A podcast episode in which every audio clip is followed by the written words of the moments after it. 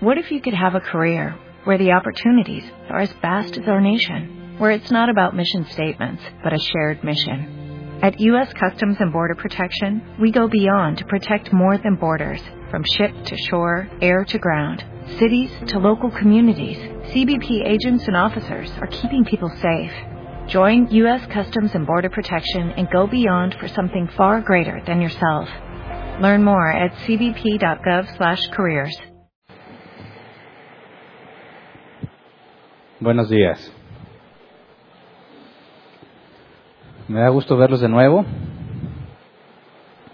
Como saben les explicar, tengo entendido, me tomé un descanso. Los que no supieron y de repente me vieron, pues, y no te dijeron qué había pasado conmigo, no me corrieron ni nada por el estilo. Andábamos de paseo. Y bueno, eh, antes de que me fuera hicimos unos cambios que creo no tuve oportunidad de platicarles a ustedes los de domingo. Y em, determinamos que hicimos una separación en cuanto a los temas que se van a tratar los miércoles y los temas que se van a tratar en domingo. Eh, teníamos, vamos a cumplir, si Dios quiere, este próximo agosto, que es la fecha oficial. Siempre celebramos el aniversario de la iglesia por ahí de septiembre, buscando que todos regresen del periodo vacacional pero es el 15 de agosto cuando es el aniversario de la iglesia. Vamos a cumplir, si Dios quiere, siete años. Y casi todos estos siete años teníamos un estudio secuencial de la escritura. Domingo y miércoles, domingo y miércoles era secuencial. Y la idea original es que trajeras tu memoria USB cada domingo, si eres de los que no pueden venir el miércoles, y te llevaras el audio del miércoles y para el siguiente domingo ya estabas al corriente. Pero ¿qué creen? Como buenos mexicanos, y en el paso del tiempo, la gente dejó de pedir los audios de miércoles y nos empezamos a encontrar con situaciones raras de personas que vienen todos los domingos, pero había temas doctrinales que desconocían por completo. Bueno, ¿cómo que no sabes si siempre vienes? Ah, es que los miércoles no vengo. Y los miércoles se veían temas también igualmente de importantes que los domingos y sobre todo en un orden secuencial aquellos que ya no estaban considerando actualizarse con las prédicas del miércoles, llegaban al siguiente domingo con muchas cosas que no comprendían. Así que decidimos cambiarlo. Eh, a raíz de todo eso y a raíz de que estamos creciendo, era cada vez más el problema de las personas que no se ponen al corriente. Entonces el objetivo es buscar la manera en la que podamos ser beneficiados eh, lo más eficientemente posible y los que vienen el miércoles que también encuentren un beneficio. Así que se decidió que los miércoles vamos a estudiar algo distinto que los domingos. Los domingos los vamos a continuar con fundamentos. Y los miércoles iniciamos el estudio de la escritura desde Génesis y nos vamos a ir verso por verso, libro por libro. Entonces, quisiera que todos estén enterados. Los temas de domingo van a tener secuencia solamente en domingo y los temas de miércoles solamente en miércoles. En cuanto a los domingos, todavía nos falta un buen rato con los fundamentos. Hoy vamos a ver el tema de fundamentos número 53 y todavía nos faltan. Algunos me mencionaron, oye, yo pensé que los fundamentos eran así poquitos, ¿verdad? No, pero si vamos a analizar fundamentos de la fe cristiana, hay muchas cosas que tenemos que dejar en claro eh, para poder decir que tienes una doctrina eh, bíblica fundamentada en las escrituras. Entonces, haciendo una recapitulación, perdón, de lo que hemos visto, porque se nos atravesaron varios eventos, ¿verdad? El Día de la Madre, el Día del Niño, y no pudimos eh, continuar esos días el estudio, eh, nos quedamos estudiando eh, la doctrina de la Iglesia o teología de la Iglesia, donde vimos que es la Iglesia, estudiamos las marcas de la verdadera Iglesia y estudiamos los dos sacramentos, el bautismo y la mesa del Señor, y los estudiamos por separado si como todavía eso era de domingo a miércoles, si no, si no te enteraste de uno de esos, por favor ponte al corriente porque de aquí en adelante solo vamos a estudiar los fundamentos en domingo. Entonces ahora sí, si te pones al corriente, te vas a mantener al corriente siempre y cuando no faltes el domingo, ¿verdad? Entonces, eh, después de estudiar qué es la iglesia y cuáles son las marcas de una verdadera iglesia, yo quería que, bueno, la intención de hoy es que estudiemos la membresía de la iglesia y ya la hemos estudiado aquí en la iglesia anteriormente, pero hoy quiero profundizar más. Eh, como estamos viendo por separado cada uno de estos temas, ya definimos la iglesia, ya definimos las marcas de la verdadera iglesia y los sacramentos, creo que me da oportunidad de poder profundizar un poco más y eh, dejar en claro qué es esto de la membresía, porque aunque muchos en árbol plantado son miembros de la iglesia, hay otro buen número que no es miembro de la iglesia. Y dentro de ese buen número hay personas que ya tienen mucho tiempo congregándose con nosotros y nunca han solicitado la membresía. Ahora, eres libre de permanecer así, ¿verdad? Cuanto tiempo tú quieras, pero bíblicamente la membresía de la iglesia es algo muy importante. Y el objetivo de hoy es entenderla tal cual la Biblia lo enseña. Pero quisiera que recordáramos eh, lo que vimos en cuanto a las marcas de la verdadera iglesia. Dijimos que desde tiempos de la Reforma se definió cuáles son las características de la verdadera iglesia. De manera que una iglesia que tenga estas características se puede considerar que es parte de la iglesia universal. Quisiera también refrescarle estos conceptos. Hablamos de la iglesia visible y la iglesia invisible.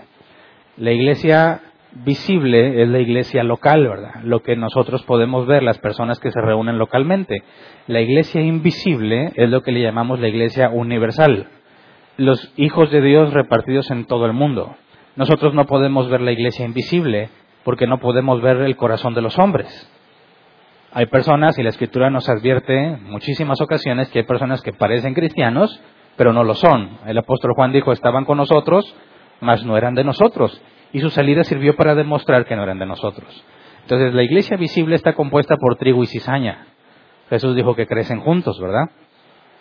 El trigo y la cizaña crecen juntos, parece que los que son cizaña realmente parecen cristianos, ellos están convencidos, algunas veces están convencidos de que son cristianos, pero no lo son. Y cuando hablamos de la iglesia visible o la iglesia local, necesitábamos determinar cuáles son las características que indican que esa iglesia forma parte de la iglesia universal. O sea, que la parte local, el lugar donde están, el número de personas que se reúnen ahí, determinar si lo que esta eh, pequeña asamblea realmente forma parte de la iglesia de Cristo, que es universal. Entonces, vimos que había tres características. Se predica la Biblia fielmente, número uno. Número dos, se administran correctamente los sacramentos, o sea, el bautismo y la cena del Señor. Y número tres, practica la auténtica disciplina de su gente. Ya quizás es la primera vez que oyes estos criterios, ¿verdad? Y sobre todo en nuestro contexto cultural, las iglesias cristianas de aquí, todas aseguran que predican la Biblia fielmente, ¿verdad? Todas. Pregúntale a alguien, ¿tu iglesia es bíblica? ¿Qué te va a decir? Dice, fíjate que no, pero muy entretenida. No te van a decir eso. Si tú le preguntas, oye, ¿en tu iglesia se predica sana doctrina? ¿Qué crees que te va a decir? Claro, ¿verdad? Por eso, cuando hablamos, y, estoy recordando, eh, no es parte del tema de hoy, lo estoy trayendo a la memoria, que sé que ya tiene rato y porque es importante para el tema de hoy. Cuando hablamos de predicar la doctrina fielmente, hablamos de predicación expositiva. También le explicamos. Es prácticamente, se puede definir en pocas palabras, es ir al texto, hacer exégesis, ponerlo en su contexto cultural, y luego llevarlo a la vida práctica en nuestro tiempo. Recuerden que exégesis es ir y sacar conclusión del texto, de lo que el texto dice. E es ponerle una conclusión al texto, algo que el texto no dice. Por ejemplo, dice Apocalipsis, eh, creo es 3, que al que salga vencedor no lo borrará del libro de la vida, ¿verdad? Y algunos dicen, ya ves, sí te puede borrar. ¿Cómo que sí te puede borrar? Sí, ahí dice que al que salga vencedor no lo borraré. Entonces, si no sales vencedor, te va a borrar. Eso es exégesis o eisegesis. Eso es eisegesis, porque el, texto no dice que te va a borrar, dice todo lo contrario, no te borrará. Exégesis, es decir, al que sale vencedor, ¿quién es el que vence? La Biblia lo dice, todo el que ha nacido de Dios vence al mundo. ¿Quién es el vencedor? Los que nacieron de nuevo esos, sus nombres no serán borrados del libro de la vida. Así que no habla de la posibilidad de ser borrado, eso es exégesis. Lo que habla es de la certeza de que si naciste de nuevo, no puedes ser borrado de ese libro. ¿Ves cómo es bien importante entender la exégesis y la exégesis? Y cuando una iglesia dice que es bíblica, porque hablan de la Biblia, alguien puede estar usando pasajes y malinterpretarlos. Y ponerle cosas al texto que no están en el texto. Entonces, cuando hablamos de las iglesias que se consideran eh, cristianas y aseguran que son bíblicas, hablamos también de la apostasía y la definimos en dos categorías, apostasía formal y apostasía material. La apostasía formal es cuando ellos dicen abiertamente, sí, nosotros no, no, no creemos en la Trinidad. Eh, para nosotros el Espíritu Santo no es más que una energía. Y creemos que Jesús no es Dios. Tienes el caso de los testigos de Jehová o de nuestros amigos mormones. Bueno, esa es apostasía formal, es decir, están apartados de lo que la Biblia dice y es parte de su institución, ¿verdad? Pero luego tienes la apostasía material y esta es la que es más eh, grave porque hay iglesias que dicen, nosotros creemos en la Trinidad, nosotros creemos en la soberanía, creemos que Dios tiene poder para hacer lo que Él quiera, y dicen, creemos en la predestinación. Pero luego escuchas sus predicaciones y están totalmente opuestas. Te dicen, oye, ven, recibe a Cristo en tu corazón para que hagas esta oración de fe y Dios escriba tu nombre en el libro de la vida en ese momento. Espérame, no me dices que crees en la predestinación. Si crees en la predestinación es imposible que Dios escriba tu nombre en el libro de la vida en el momento en que tú hagas una oración de fe. Porque la Biblia dice que antes de la creación fuiste predestinado. Entonces, esa es la apostasía material. En teoría, creen lo que la Biblia dice, pero en la práctica lo contradicen, lo niegan. ¿Ok? Eso era en cuanto a la predicación fiel. Administrar correctamente los sacramentos, pues el bautismo, estudiamos hace unos, bueno, hace varias semanas que era el bautismo bíblico y cómo se celebra la mesa del Señor. Y la parte que no hemos estudiado profundidad, aunque lo mencioné en ese tema, es la parte de la disciplina de su gente. Y para empezar a investigar y analizar la parte de la disciplina, eh, necesitamos primero definir lo que es la membresía de la iglesia. Cuando tú identificas a una iglesia, y me han preguntado algunas personas en persona y en redes sociales, oye Hernán, ¿cómo sé si mi iglesia es una iglesia verdaderamente de Cristo? Bueno, checa los tres criterios. Predicación fiel de la escritura, guardar correctamente los sacramentos y practicar la disciplina. Dicen, bueno, pues no siempre predica fielmente, ¿verdad? A veces sí y a veces no sí nos bautizamos y sí celebramos la mesa del Señor. Bueno, ¿y qué hay de la disciplina? No, pues quién sabe. Si nos hemos enterado de algunas cosas en que sentaron a alguien o corrieron algunos, pero ¿qué fue lo que pasó? ¿Tú participaste en eso? No, claro que no. Lo único que sabes es por los rumores, ¿verdad? Las malas lenguas. Y eso que estás en una iglesia, ¿verdad? No, pues yo me enteré que lo encontraron así, ya sabes, no, en serio. Sí, no, si te contara. Y órale, no, y supiste de fulanito. me enteré y así. Eh, se está aplicando la disciplina y dice, ¿cómo no lo disciplinaron? ¿Lo sentaron o lo corrieron? Eh, pero ¿siguieron el proceso bíblico? Porque hay un proceso bíblico para eso. Si es una persona, el pastor de esa iglesia, quien determina quién se va y quién se queda, eso no es disciplina, eso es autoritarismo. Él tiene complejo de rey y quiere hacer lo que se le pega en gana, pero eso no es el proceso bíblico. Para hablar de la membresía de la iglesia, tenemos que ver ciertas, ciertos pasajes donde nos demuestran que es bíblica la membresía de la iglesia, aunque todos piensan que son parte de la iglesia porque se congregan ahí, ¿verdad? Cuando dicen, ¿tú de qué iglesia eres? Ah, pues yo voy a tal iglesia y piensas que eres miembro de esa iglesia porque vas ahí, ¿verdad? Y cuando le preguntas a alguien que tiene la costumbre de ir de iglesia en iglesia, de cuál iglesia es, te va a decir que no tiene iglesia. ¿Verdad? Pero ahí hablan de iglesia en el contexto de un lugar local. Pero es imposible que haya un cristiano sin iglesia. Porque cuando eres nacido de nuevo y recibes el Espíritu Santo, formas parte del cuerpo de Cristo. El cuerpo de Cristo es la iglesia. Es que no hay cristiano sin iglesia en ese sentido todos los cristianos forman parte del cuerpo de Cristo, si es que son verdaderamente cristianos. Si no son cristianos, piensan que son cristianos, aunque se congreguen y estén en la lista de membresía, no son miembros de la iglesia de Cristo. Por eso hay que estudiar para entender que si tú te encuentras en una iglesia o estás o has estado en una iglesia, porque yo sé que hay personas que nos visitan que son de otras congregaciones y están en un proceso de tomar una decisión o de analizar la doctrina y eh, algunos como que han tratado de hacerlo secretamente sin que nos demos cuenta, no funciona eso, ¿verdad? Te das cuenta. Y otros han sido honestos, han llegado, oye, hermano, estoy aquí analizando la doctrina, ¿verdad? Estoy comparando lo que tú enseñas, lo que la Biblia dice y lo que me enseñan en otra parte donde yo me congrego. Y qué bueno que hagas eso. Excelente, examínanos, analiza lo que enseñamos, determina si somos bíblicos. Y es lo que le digo a las personas que vienen a analizar. Pero se encuentran con este punto. ¿Cómo sé si la iglesia en la que estoy es bíblica en el sentido de que es la iglesia de Cristo? ¿Y cómo sé si debiera permanecer ahí o no? Y es donde tiene que ver el tema de la membresía. ¿Perteneces a una iglesia local o no perteneces? Todo cristiano pertenece a la iglesia de Cristo, ¿verdad? Pero cuando hablamos de la membresía de la iglesia estamos hablando de la iglesia local. Porque en el sentido espiritual todos somos el cuerpo de Cristo, pero en el sentido material estamos distribuidos geográficamente y la Biblia nos enseña que debemos congregarnos, ¿verdad? No debes dejar de congregarte como algunos tienen por costumbre.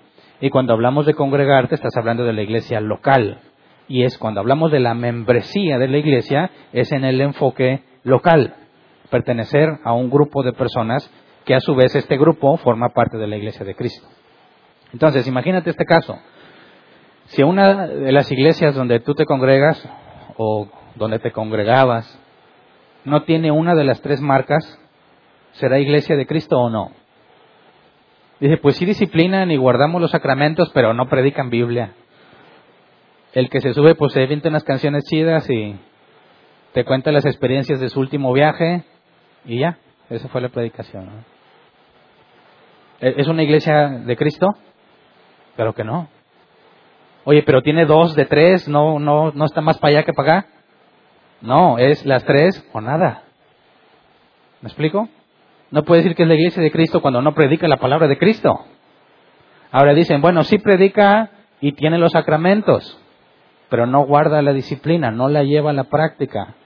Tampoco es iglesia de Cristo, porque como cumplen con muchos pasajes de la Escritura cuando dicen no te juntes con ninguno que llamándose hermano no lo es como le hacen los ancianos, pastores de ese lugar, para identificar a los falsos cristianos. ¿Cómo llevan a la práctica la enseñanza de Jesús en Mateo 18? De expulsar o de tomar como incrédulo al que no reconoce su pecado ante la iglesia. Entonces dice, pues puede tener esas dos, pero la disciplina no, entonces tampoco es una iglesia de Cristo. Tienes que tener mínimo esas tres. Mínimo esas tres. Ahora imagínate esta situación. Recuerda, y lo comenté en su momento en el tema, transpórtate al tema de Elías cuando está retando a los profetas de Baal. Que el verdadero Dios haga descender fuego del cielo, ¿verdad? Los profetas de Baal piensan que Baal es el verdadero Dios. Elías quiere demostrarle a todo el pueblo que Jehová, o YHVH, que Él es el verdadero Dios. Y la señal es que descienda fuego del cielo. Sabemos lo que pasó, ¿verdad? Descendió fuego del cielo. Ahora imagínate que tú eras parte de la iglesia de Baal y se te demuestra que tu iglesia es falsa. ¿Qué esperarías que haga esa persona que ya vio la evidencia de que la iglesia de Baal no es la iglesia de Dios? ¿Qué crees que debería de hacer esa persona? Algunos piensan esto, va a decir, bueno, ya me di cuenta que estoy en una iglesia equivocada, ya me di cuenta que Baal, pues no, no es el verdadero Dios, pero me voy a quedar para hacer luz. Voy a ser sal de la tierra. ¿Suena congruente? No. No.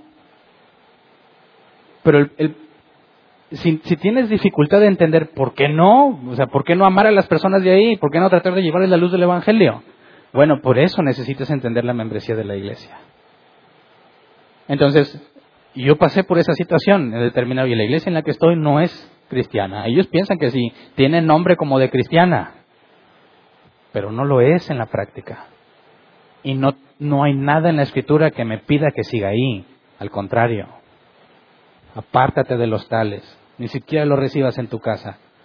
No seas cómplice de sus malas obras. Hay muchas advertencias que vamos a ir viendo a detalle conforme vayamos avanzando en este tema. Pero para efectos del día de hoy, quisiera que entendiéramos primero qué es la membresía, porque al tener la membresía de la iglesia puedes hablar de disciplina, sabiendo que la pena máxima de la disciplina es la expulsión. Si no pertenece a algo, ¿cómo lo expulsas? ¿Lo expulsas de qué? ¿Me explico? Dentro de la iglesia visible tiene que ser claro quién es cristiano y quién no lo es. O quién es miembro de la iglesia, que ahorita voy a definir lo que eso implica, y quien no lo es, porque eso resulta de mucha utilidad para la vida cotidiana de la iglesia. Entonces, empecemos primero recordando la gran comisión. Mateo 28, 19 y 20. Dice, por tanto, vayan y hagan discípulos de todas las naciones, bautizándolos en el nombre del Padre y del Hijo y del Espíritu Santo, enseñándoles a obedecer todo lo que les he mandado a ustedes, y les aseguro que estaré con ustedes siempre hasta el fin del mundo. Entonces, entendemos que a partir de ese momento, el pueblo de Dios ya no está formado por personas de descendencia israelita o convertidos al judaísmo, sino que ahora es de todo el mundo, ¿verdad? Por eso, antes de que Jesús estableciera la iglesia, ¿cómo identificabas a alguien que formaba parte del pueblo de Dios? ¿Cómo sabías que este sí es del pueblo de Dios? Antes de la iglesia. ¿Cómo lo identificabas? ¿Alguien me podría decir al menos una cosa con las que podías identificar a alguien que formaba parte del pueblo de Dios? La circuncisión, es correcto. ¿Qué otra? Bueno, está difícil asegurarte que alguien es... Eh, o yo no le preguntaría, ¿verdad? En ese caso. Pero vamos a algo más visible. La circuncisión es requisito para ser parte del pueblo de Dios. Era lo que comías, las, eh, los códigos de, de, alimentación, ¿verdad? Lo que era puro y lo que era impuro. Si tú le ofrecías, querías ver si alguien era del pueblo de Dios, ofrécele unos tacos al pastor, unos tacos, o sea, a mí no, tacos de trompo, tacos de trompo, y te va a decir, no, porque es cerdo, y el cerdo es animal impuro, solo comen lo que le llaman kosher. Bueno, ¿qué otro criterio? ¿De qué otra forma? Código de vestimenta, ¿verdad? No podían mezclar cierto tipo de telas. Aparte tenían que tener ciertas cosas en el, la barba y las trencitas y... ¿Qué otra cosa? Guardaban el chaval y ahí hablamos de las leyes o códigos civiles, las fiestas y todo eso. Y otra que en determinados periodos del tiempo era, era contaba y otros no, que tenías que vivir en la zona de Israel, ¿verdad? Cuando ya fueron repartidos por las naciones, pues ya no aplicaba ese criterio. Pero bueno, la pregunta es, ahora, bajo el nuevo pacto, ¿Cómo identificas a alguien que forma parte del pueblo de Dios? Cuando Jesús dice, vayan a todas las naciones y hagan discípulos, bueno, ahora ¿cómo los identificas? La ubicación geográfica no, no tiene sentido, ¿verdad? Códigos de vestimenta, tampoco. De comida, tampoco. Leyes civiles, fiestas, circuncisión, nada de eso. Ahora, ¿cómo identificas? Jesús nos dijo, Vamos a Mateo 7, 15 al 20. Cuídense de los falsos profetas. Vienen a ustedes disfrazados de ovejas, pero por dentro son lobos feroces. Por sus frutos los conocerán. ¿Acaso se recogen uvas de los espinos o higos de los cardos? Del mismo modo, todo árbol bueno da fruto bueno, pero el árbol malo da fruto malo. Un árbol bueno no puede dar fruto malo y un árbol malo no puede dar fruto bueno. Todo árbol que no da buen fruto se corta y se arroja al fuego. Así que por sus frutos los conocerán. Entonces fíjate, antes del nuevo pacto en Cristo Jesús, decir yo soy del pueblo de Dios era verificable claramente. A ver, ¿guardas la ley civil? ¿Guardas esto? ¿Qué comes? ¿Cómo te vistes? ¿Dónde vives? Etcétera, etcétera. Cuando Jesús establece la gran comisión y ahora cualquier persona del mundo puede ser considerado parte del pueblo de Dios, además de los israelitas, el criterio ya no puede ser ninguno de los que antes se utilizaban y no puede ser determinado a simple vista, porque requieres la evidencia de los frutos de un buen árbol, los frutos del Espíritu Santo en la persona, ¿verdad? Y eso muchas veces es visible claramente cuando no los tiene, ¿verdad? Pero hay veces en que no es muy claro determinar si los tiene o no. Hablo de personas que tienen un comportamiento muy moral, pero no son cristianos. Te pueden decir, yo no soy borracho, no soy mujeriego, no soy golpeador, no soy asesino, yo no hago nada malo. ¿Cómo no? El hecho de que lo ignores no significa que no lo hagas. Pero no puedes a simple vista determinar si lo es o no lo es. Pero Jesús nos da el criterio. El punto es que cualquiera puede decir que es cristiano, ¿sí o no? Y más cuando saben los modismos, los vocabularios y los protocolos del cristiano. Lo he dicho varias veces. Si alguien dice y dice, hermano, ¿cómo está? Dios le bendiga, ¿qué vas a pensar? ¿Que es satánico? A lo mejor lo es, pero te habla en cristianoide. ¿Verdad? Hermano, Dios le bendiga, ¿cómo está? Gloria a Dios, aleluya. Oh, este debe ser siervo de Dios. ¿Por qué? Por el vocabulario. Pero ¿cuántos has conocido así que realmente no son cristianos? Muchísimos. Entonces, fíjate, cualquiera pudiera decir yo soy cristiano y cómo le haces para identificar al que realmente lo es. Entonces, número uno, Jesús nos dijo que es por los frutos, pero ¿qué pasa, que, ¿qué pasa cuando alguien asegura ser cristiano pero no tiene evidencia de los frutos de un buen árbol? ¿Qué debe de suceder en ese entonces? Vamos a Mateo 18, 15 al 17. Dice, si tu hermano peca contra ti, ve a solas con él y hazle ver su falta. Si te hace caso, has ganado a tu hermano. Pero si no, lleva contigo uno o dos más para que todo asunto se resuelva mediante el testimonio de dos o tres testigos. Si se niega a hacerle caso a ellos, díselo a la iglesia, y si incluso a la iglesia no le hace caso, trátalo como si fuera un incrédulo o un renegado. Así que fíjate bien, Jesús nos dice, por sus frutos los conoces, ¿verdad? Y luego nos da un método para determinar si los tiene o no. Y Jesús en los Evangelios solamente dos veces mencionó la palabra iglesia. Esta es la segunda vez. Así que si tu hermano peca contra ti, ve, ya solas, habla con él, hazle ver su falta. Hoy está diciendo, tú dices que eres cristiano, ¿verdad? Se supone que tienes los frutos del Espíritu Santo, pero esto que estás haciendo es contrario a los frutos del Espíritu Santo. Así que la persona toma la iniciativa para hablar con él, oye, ¿qué onda contigo, verdad? No me hace caso, llevo testigos. Decirle, mira, no estoy loco, la evidencia no la más la veo yo, aquí hay un problema. Y llevas testigos para hablar con el sujeto, ¿verdad? Que asegura que es cristiano, pero parece indicar en la práctica que realmente no lo es. Pero quisiera como estos dos, quisiera que veamos cómo estos dos pasos Pablo no los toma en cuenta. Vamos a 1 de Corintios 5, 1 al 3. Pablo está aplicando el proceso que Jesús nos enseñó en Mateo 18, pero quisiera que viéramos cómo lo aplica. Dice, 1 Corintios 5, 1 al 3, es ya del dominio público que hay entre ustedes un caso de inmoralidad sexual que ni siquiera entre los paganos se tolera. A saber, que uno de ustedes tiene por mujer a la esposa de su padre. Y de esto se sienten orgullosos. ¿No debieran más bien haber lamentado lo sucedido y expulsado de entre ustedes al que hizo tal cosa? Yo por mi parte, aunque no estoy físicamente entre ustedes, sí estoy presente en espíritu y ya he juzgado como si estuviera presente al que cometió este pecado. Entonces, fíjate que Pablo va directo a pedir la expulsión, ¿verdad? Cuando Jesús nos dice, tenlo por un incrédulo, Pablo dice, expúlsenlo. No puede seguir teniendo comunión en la iglesia, porque la comunión en la iglesia es para los cristianos. Y en este caso es un hombre que se acuesta con la mujer de su padre. ¿Y qué hizo la iglesia? aquí tenemos libertad, se sentían orgullosos. Aquí dice, y se sienten orgullosos. Así que, ¿por qué Pablo no dijo? Así que uno de ustedes vaya y a solas hable con este inmoral. Y si no te hace caso, lleva testigos. ¿Por qué no aplicó ahí? ¿Por qué dijo directo? Expúlsalo. Porque recordemos, Jesús dijo, habla con él a solas. No te oye, lleva testigos. No te oye, dilo a la iglesia. Y si no te oye, entonces tenlo por gentil. Es lo que Pablo hace directamente. A solas nadie va a hablar con él porque es el dominio público, ¿verdad? El hablar con él a solas y con testigos sigue siendo en privado. Es, la, es una protección para el supuesto infractor, ¿verdad? Porque puede ser un malentendido. No lo vas a quemar ante todos por un malentendido.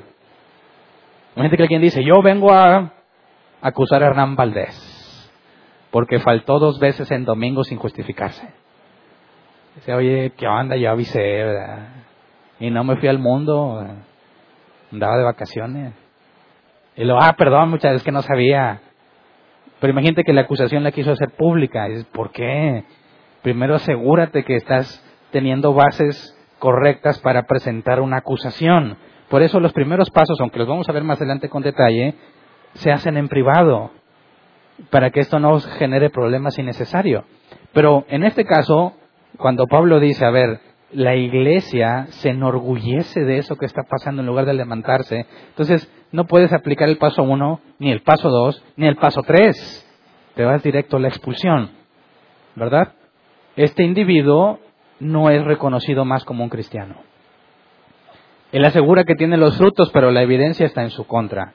Y no tiene por qué ser considerado cristiano. Entonces, es expulsado. Pero para que sea expulsado, tiene que haber pertenecido a la iglesia. ¿Me explico? Entonces, se vuelve interesante ver cómo la expulsión, en el proceso que Jesús enseñó, aunque Pablo va directo a la expulsión, ya vimos por qué en ese caso particular, siguiendo el proceso de Jesús, ¿quién tiene la última palabra para determinar si el individuo es cristiano o no? La iglesia. La iglesia, ¿eh? No nada más los ancianos, aunque todavía no hemos estudiado qué es eso, ¿verdad? vamos a estudiarlo más adelante. La iglesia es la que determina, ah, gracias, la iglesia es la que determina si una persona es cristiana o no. Ahora, ¿cómo sabes si una persona no es cristiana, según el proceso que Jesús enseñó? Porque no pertenece a ninguna iglesia, al expulsarlo. ¿Te das cuenta? Ahora, fíjate bien, Jesús nos dijo, por sus frutos los conocerás. Ya no puedes tomar ningún criterio que aplicaba ah, en el antiguo pacto. Ahora, por sus frutos los conoces, pero ¿quién es el que da confirmación de que alguien realmente es cristiano? La iglesia. Porque si es expulsado de la iglesia, es que no es cristiano. Si está en la iglesia, es porque es cristiano. Pero ojo, la iglesia no te hace cristiano. La iglesia confirma tu cristianismo o lo rechaza. ¿Me explico? Por eso dice, ¿puede haber un cristiano sin iglesia? No, porque el que no tiene iglesia no puede ser considerado cristiano. En el proceso que Jesús enseñó, es la iglesia la que tiene la última palabra. Pero quisiera que nos adentráramos un poco más, porque Jesús mencionó a la iglesia dos veces en los evangelios. Y esta en Mateo 18 es la segunda vez. Vamos a la primera vez.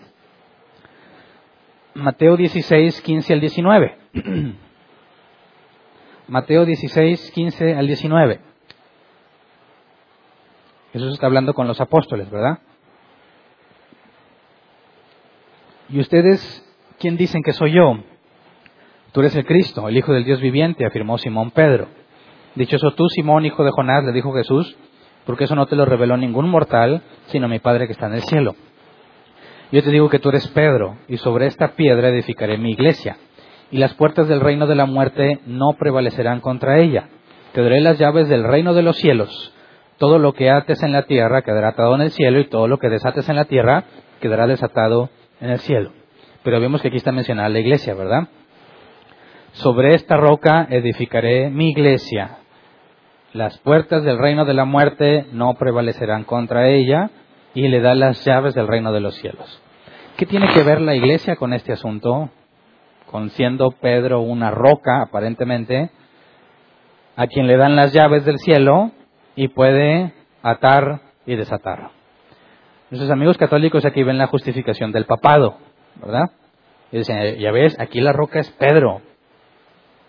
Ellos aseguran que el Papa es el sucesor de Pedro, ¿verdad? Y que se ha mantenido esa sucesión desde estos tiempos hasta hoy en día, con Francisco. Y además consideran que el Papa es el que tiene autoridad para que una persona entre al cielo o no entre. Y eso fue usado muy malamente en, algunos siglos atrás, ¿verdad? Porque es, o te humillas ante el Papa o él declara que jamás vas a entrar al, cielo. O le echas dinero a la caja o no sacan del purgatorio a tu gente. Porque ¿quién tiene la llave? El Papa, según ellos. Pero aquí el asunto es que la iglesia está fundamentada, dice aquí, sobre una roca y tiene las llaves para atar y desatar. Eso es muy interesante. Porque fíjate bien, cuando hablamos de la iglesia en términos del proceso que Jesús enseñó, vemos que tiene la última palabra en la disciplina. La primera vez que se menciona la iglesia en los evangelios, la primera vez que Jesús lo menciona, habla de las llaves del reino de los cielos para atar y desatar. Así que esto es un asunto importante. La iglesia es la confirmación del cristianismo de un individuo. Y lamentablemente muchos han pensado o piensan todavía que la iglesia es una especie de asociación benéfica o una especie de lugar donde te dan servicio. Entonces, alguien tiene problemas y de dónde busca ayuda. O hay personas que genuinamente saben que son cristianos y pueden pedir ayuda de otros cristianos. Eso es claro en la escritura. Pero hay muchas personas que son engañadores, vienen, y ha pasado muchos por aquí, quieren hablarte en términos cristianos. ¿Dónde está el pastor? Y hermanos, que mire esto, y te usan vocabulario cristiano, ya muy anticuado a veces. Te usan así palabritas cristianas que mira, estoy así, necesidad, y estoy ahora, y no quiero, quiero ver si me da un apoyo de dinero. Ah, ¿y tú qué? O, no, es que estoy batallando mucho y no tengo trabajo. ¿Y si te conseguimos trabajo? No, no, lo que yo estoy ocupando es el dinero. Ah, mira, qué interesante, ¿verdad? O sea, y si te acomodamos, es que la urgencia, la urgencia es el dinero. Ha pensado de alguna forma que los cristianos deben de servir, ¿verdad? Ahora ese es un caso muy obvio, pero hay otros que vienen a la iglesia y dicen, a ver, aquí qué, o qué, me das, o sea, ¿cómo, ¿cómo me sirves? ¿Cómo me atiendes? Están esperando ser, oye, yo llegué y nadie me recibió, ¿eh? nadie fue y me dijo bienvenido. Nadie me dijo, mira, siéntate aquí, o, me dio mi lugar especial, o no, ahí me dejaron, órale, donde tú quieras, y, ni me pelaron, no me hicieron nada. yo, yo, siento como que aquí no hay amor, o sea, no, no, no se vio. Y luego, no, pues voy a dejar a mis niños ahí que los cuiden y hubo un problemita y yo exijo, como si yo fuera de esos colegios privados donde les pago una lana y luego quiero demandarles que si mi hijo está burro, digo, es culpa. Porque yo ya les pagué para que le enseñen. Y hay gente que viene a la iglesia y piensa que merece cosas y las demanda como si hubiese pagado un servicio. Cuando bíblicamente hablando, la iglesia es la que confirma tu cristianismo. Porque la Biblia dice, y lo veremos más adelante, no en el tema de hoy, que Dios te dio al menos un don y que ese don no es para ti, sino para edificar a los demás.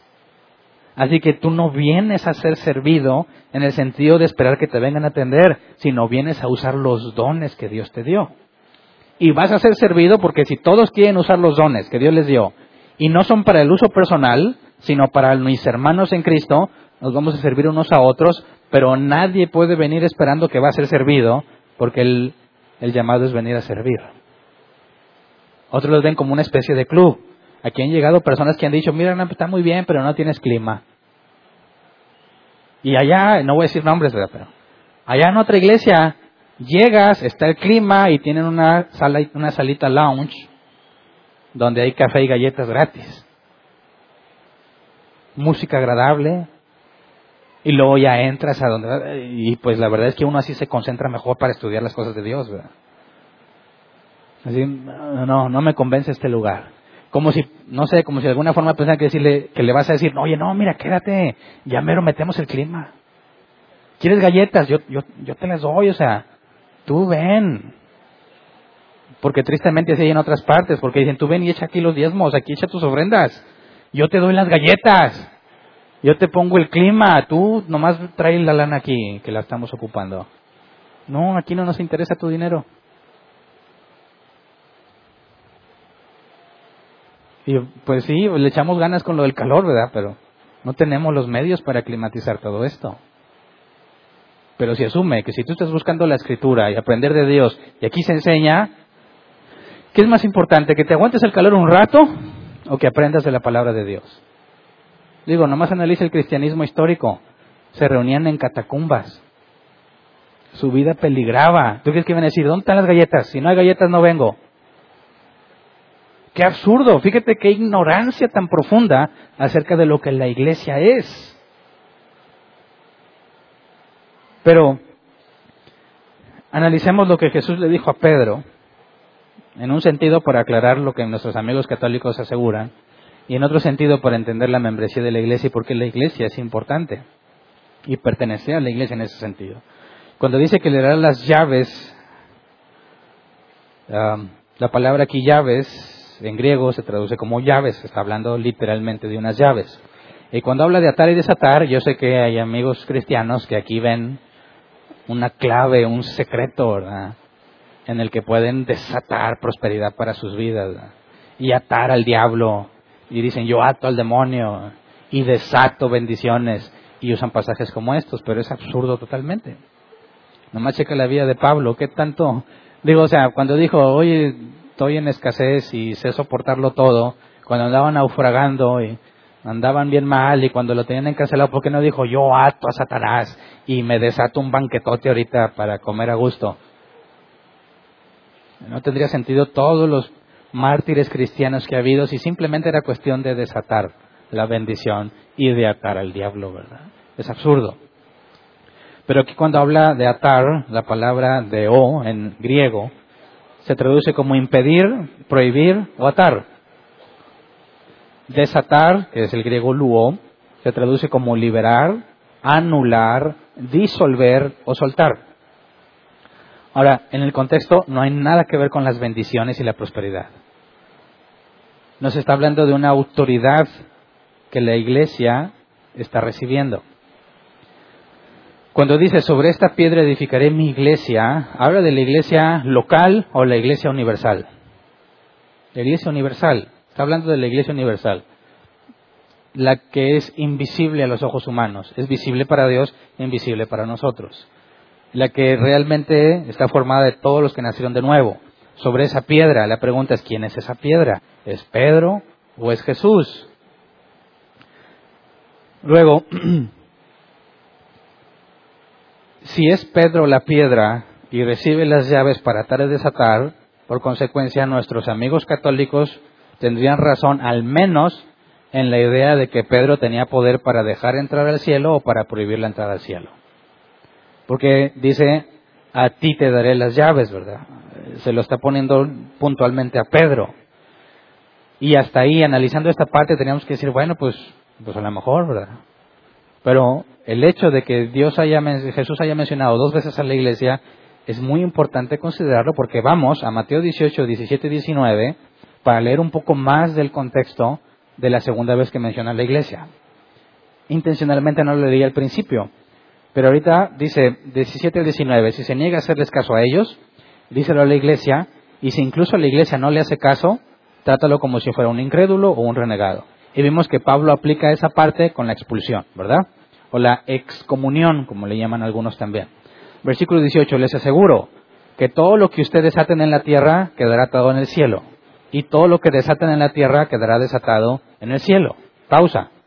Aquí los de la prosperidad les brillan mal los ojos, dicen, porque no nomás Pedro, sino yo también. Yo puedo atar y desatar. Y por eso están como locos atando y desatando cosas, según ellos. Porque atan la pobreza y siguen igual de pobres. Atan la enfermedad y siguen enfermos. Atan al diablo y el diablo sigue siendo fechorías, se engañan a sí mismos. Versículo 19. Además les digo que si dos de ustedes en la tierra se ponen de acuerdo sobre cualquier cosa que pidan, les será concedida por mi Padre que está en el cielo, porque donde, donde dos o tres se reúnen en mi nombre, allí estoy yo en medio de ellos. Y ese es otro grave error que muchos cristianos interpretan, porque piensan que para orar tienen que al menos haber, tiene que haber al menos dos personas, ¿verdad? Es decir, a ver, vamos a ponernos de acuerdo en qué vamos a pedir. Y mínimo dos, pero ¿qué tal si somos como diez mil? ¿No será más efectivo? ¿Qué tal si nos reunimos en la macro? ¿No será más efectivo? ¿No? Es que no estás entendiendo este pasaje. Para empezar, ¿el texto de qué está hablando? ¿De, ¿De pedir cualquier cosa? No, de la disciplina. De la disciplina. No de las bendiciones ni de nada de eso. De la disciplina. Si dos de ustedes se ponen de acuerdo sobre cualquier cosa que pidan, les será concedida por mi Padre que está en el cielo, porque donde dos o tres se reúnen en mi nombre, ahí yo estoy en medio de ellos. Pero no tiene que ver con la oración, porque Jesús dijo, cuando ores, enciérrate en tu cuarto, ¿verdad? Tú solo. Y ahí lo que digas en lo secreto, tu Padre lo dirá en público. Sería una contradicción. Oye Jesús, ¿para qué me dices que me encierré? Y luego me dices que tienen que estar al menos dos. Pues ya me amolé. Porque yo solo no voy a conseguir nada. No, no está hablando de eso. En su contexto tiene que ver con la disciplina de la iglesia. Así que, fíjate bien, ¿era Pedro quien tiene poder para atar y desatar? Porque aquí nos dice, si se le niega eh, si se niega a hacerle caso a ellos, díselo a la iglesia, y si incluso la iglesia no le hace caso, trátalo como si fuera un incrédulo, un renegado. Les aseguro que todo lo que ustedes desaten en la tierra quedará atado en el cielo, y todo lo que desaten en la tierra quedará desatado en el cielo. ¿Quiénes son ustedes en este pasaje? La iglesia. Así que era una capacidad de Pedro atar y desatar. Sí, pero no nada más de él, también de toda la iglesia. Pero ¿qué significa esto? ¿Qué puedo atar y qué puedo desatar? En el contexto histórico se dice que en aquel entonces cuando los rabinos se ponían a juzgar, hacían este acto de atar o desatar a alguien al decir, al imponerle algunas sanciones o al hacerle un juicio para ver si está cumpliendo con las leyes. Pero en cuanto al original, eh, atar y desatar, como ya lo vimos, es atar, impedir o prohibir o liberar, disolver o anular. Entonces podríamos traducirlo así. Lo que prohíbas en la tierra queda prohibido en el cielo y lo que anules en la tierra queda anulado en el cielo. ¿Qué tiene que ver la expulsión con esto? Precisamente con la confirmación de que alguien es cristiano. Así que las llaves del reino, ¿para qué sirven? Para atar y desatar. ¿Y qué significa eso? Ejercer disciplina. Mantener en una iglesia o expulsar de la iglesia. Eso es atar y desatar. Así que la iglesia tiene una autoridad particular de parte de Dios. Pero quiero complicarlo un poco más. Alguien podría decir, espérame, pero si leímos que Pedro es la roca y sobre esa roca se edifica la iglesia, Jesús claramente dijo, te daré las llaves del reino de los cielos. Dicen, está hablando de Pedro. Bueno, tendrías que ignorar el pasaje que ya leímos en Mateo 18, ¿verdad? Donde habla de ustedes en general. Pero vamos a las palabras de Pedro. Primera de Pedro 2, versículo 4 al 8. Digo, Pedro escuchó las palabras de Jesús directo, ¿verdad? Así que Pedro nos podría decir con sus propias palabras cómo debemos interpretar esto. ¿Quién es la roca? Dice, Cristo es la piedra viva, rechazada por los seres humanos, pero escogida y preciosa ante Dios. Al acercarse a Él, también ustedes son como piedras vivas, con las cuales se está edificando una casa espiritual. De este modo llegan a ser un sacerdocio santo para ofrecer sacrificios espirituales que Dios acepta por medio de Jesucristo. Así dice la Escritura. Miren que pongo en Sion una piedra principal escogida y preciosa, y el que confíe en ella no será jamás defraudado. Para ustedes los creyentes esta piedra es preciosa, pero para los incrédulos la piedra que desecharon los constructores ha llegado a ser la piedra angular. Y también una piedra de tropiezo y una roca que hace caer. Tropiezan al desobedecer la palabra, por lo cual, para lo cual estaban destinados. Entonces, en palabras de Pedro, ¿quién es la roca? Fíjate, dice que la roca es Cristo, la piedra viva, y dice, también ustedes son como piedras vivas. Entonces, ¿quién es la roca. Jesús dice, sobre esta roca edificaré mi iglesia y te daré las llaves para atar y desatar, para ejercer disciplina, ¿verdad? En Mateo 18 dice, ustedes pueden atar y desatar. Entonces, ¿la piedra era nada más Pedro? No, cualquier persona de la iglesia. Pero Jesús es la piedra angular. Fíjate cómo lo dice Pablo en Efesios 2, 19 al 22. Dice, por lo tanto, ustedes ya no son extranjeros, perdón, no son extraños ni extranjeros, sino conciudadanos de los santos y miembros de la familia de Dios, edificados sobre el fundamento de los apóstoles y los profetas, siendo Cristo Jesús mismo la piedra angular. En todo el edificio bien armado se va levantando para ser, para llegar a ser un templo santo en el Señor. En él también ustedes son edificados juntamente para ser morada de Dios por su Espíritu. Entonces, lo que Jesús dijo, Pedro nos lo explica y luego Pablo lo detalla. ¿Quién es la roca sobre la cual está edificada la iglesia? Bueno, hablas del fundamento, ¿verdad? Que aquí dice son los apóstoles y los profetas. Pero en el fundamento, la piedra angular, la más importante de todas, es Cristo. Y luego encima del fundamento, ¿quiénes son las piedras vivas? Los nacidos de nuevo. Entonces, ¿quién tiene las llaves para ejercer disciplina? La iglesia no nada más Pedro. ¿Verdad? Fíjate bien, la intención de Jesús no es centralizar el poder en un individuo, en este caso Pedro, como la Iglesia Católica pretende asegurarlo, sino que puesto que la iglesia es en todo el mundo, imagínate la problemática de tener que ir a un lugar a que te disciplinen a alguien, porque nomás este individuo es el que tiene la autoridad para hacerlo. Eso sería imposible de llevarlo a la práctica. ¿No? Y, no es lo que está enseñado ahí. Jesús está delegando ese, esa autoridad a la iglesia local. Por eso en Mateo 18 dice, díselo a la iglesia. Ahí no habla de la iglesia universal, ahí habla de la iglesia local. Y Jesús respalda cuando la iglesia ejerce las llaves, por así decirlo, Jesús respalda esas decisiones, donde estén dos o más reunidos en mi nombre, ahí estoy yo. Y lo que le piden al Padre, se les va a dar, porque yo estoy ahí en medio de ellos. O sea que Jesús respalda la autoridad que se le delegó a la iglesia en cuanto a la disciplina. Ahora te das cuenta entonces que si tú no perteneces a una iglesia, ¿cómo puedes decirte cristiano? Tú dices, yo soy cristiano, no estoy en ninguna iglesia. Algunos dicen, yo creo en el cristianismo, no creo en la iglesia, porque hay puros hipócritas. Y tú sabes la respuesta clásica, siempre hay lugar para uno más. Pero date cuenta que el cristiano sin iglesia, en automático, no es cristiano. ¿Verdad? Si él dice, yo tengo los frutos, tienen que ser puestos a prueba y tiene que haber evidencia. Y quien confirma eso es la iglesia local. Ojo, no te hace cristiano la iglesia local. Veamos con un ejemplo de un pasaporte. ¿A quién le otorgan pasaportes en nuestro país? A los que son mexicanos, ¿verdad? ¿El pasaporte, ¿El pasaporte te hace mexicano? No.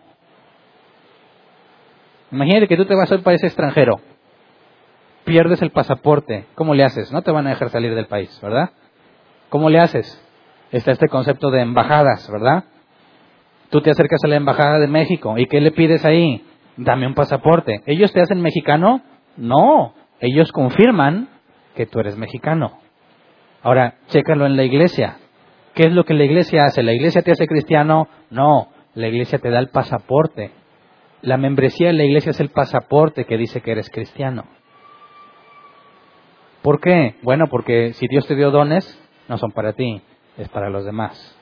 Si vas a cumplir lo que Jesús enseñó, hagan discípulos enseñándoles que guarden por obra todo lo que les he mandado. Ahí está Mateo 18. Cuando alguien peca contra ti, ve y repréndele a solas.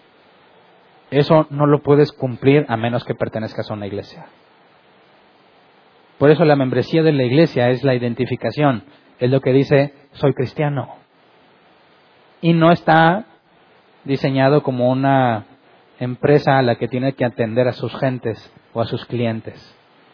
No es un club social al que perteneces. Yo soy miembro de la iglesia porque porque estoy en la lista. La lista no significa nada si tú no estás viviendo como cristiano. Y no hablo de tu vida particular, allá en tu casa.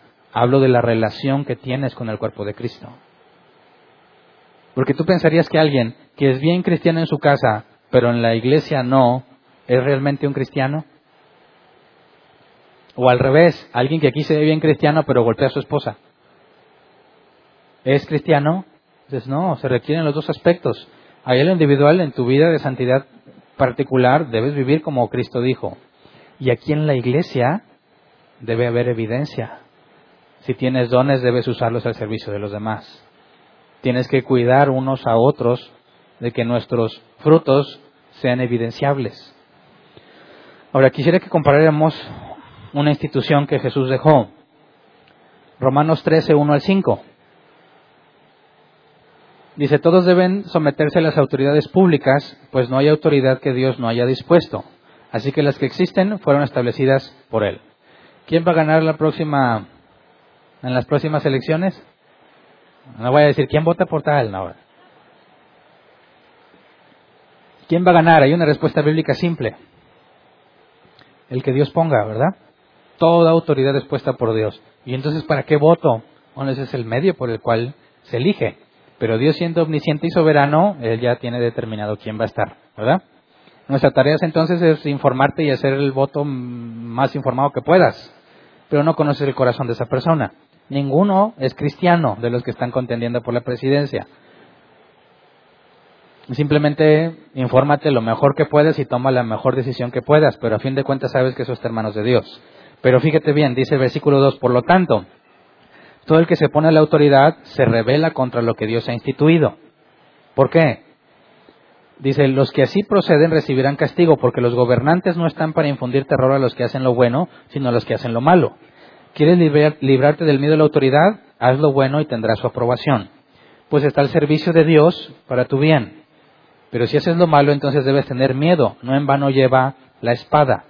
Pues está al servicio de Dios para impartir justicia y castigar al malhechor. Así que es necesario someterse a las autoridades no solo para evitar el castigo, sino también por razones de la conciencia. Entonces, ¿qué significa que lleva la espada? Sobre todo en aquel contexto, ahorita nadie lleva espadas, ¿verdad? Que ellos tenían autoridad para quitarle la vida a una persona. La pena de muerte. ¿Y qué dice Pablo aquí? ¿Que deberían de quitarla? No. Oye, Dios tomó en serio lo de... Que evidencia de que aunque hiciera calor, ¿verdad? Ándeles, ¿eh? Aquí se va a ver realmente quién es quién.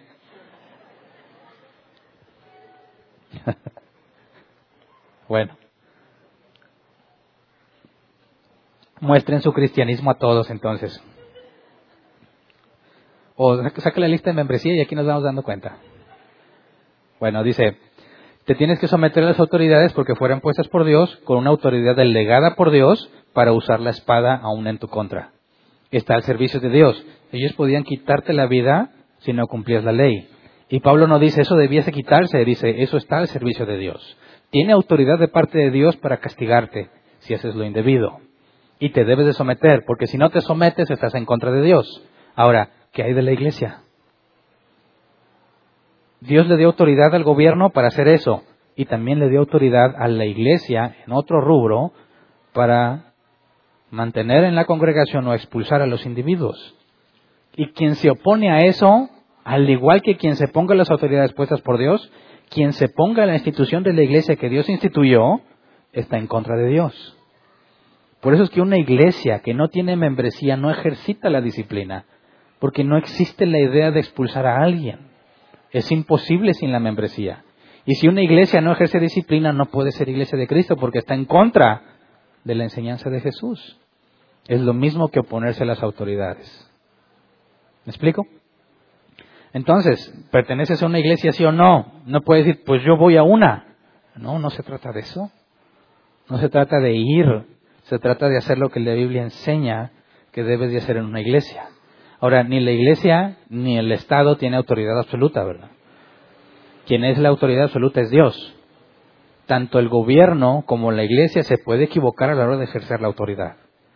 El gobierno puede hacer actos de corrupción y castigar al inocente, comete errores la iglesia pudiese expulsar a alguien que no debiese ser expulsado. O sea, tiene la capacidad de equivocarse. Pero a última instancia es Dios quien va a mostrar su voluntad, porque donde dice, donde dos o más estén reunidos en mi nombre, ahí estoy yo. Es Jesús quien lo respalda. Entonces, cuando eh, pensamos en los beneficios de la membresía, quisiera que vayáramos, vayamos por favor a 1 de Corintios 5, 9 al 13, para hacerlo como referencia y ver, ir cerrando este tema, dice, por carta ya les he dicho que no se relacionen con personas inmorales. Por supuesto no me refería a la gente inmoral de este mundo, ni a los avaros, estafadores o idólatras. En tal caso podrían ustedes, perdón, en tal caso tendrían ustedes que salirse de este mundo. Pero en esta carta quiero aclararles que no deben relacionarse con nadie que llamándose hermano, sea inmoral o avaro, idólatra, calumniador, borracho o estofador, con tal persona ni siquiera deben juntarse para comer. ¿Acaso me toca a mí juzgar a los de afuera? ¿No son ustedes los que deben juzgar a los de adentro? Dios juzgará a los de afuera. Expulsen al malvado de entre ustedes. Entonces dime cómo puedes cumplir esto sin ejercer disciplina o sin la membresía de la iglesia. Es imposible. Ahora, a la luz de este pasaje, puedes hacer lo que en mi ejemplo dije. Ya te diste cuenta que te hace una iglesia que no es correcta, que no es cristiana, pero ahí me voy a quedar para echarle ganas. Entonces, no, no puedes estar ni siquiera comiendo entre ellos. Y aquí el comer se hace referencia a la convivencia. No puedes ser parte de una organización que va en contra de lo que Dios estipuló. Te haces cómplice de sus malas obras.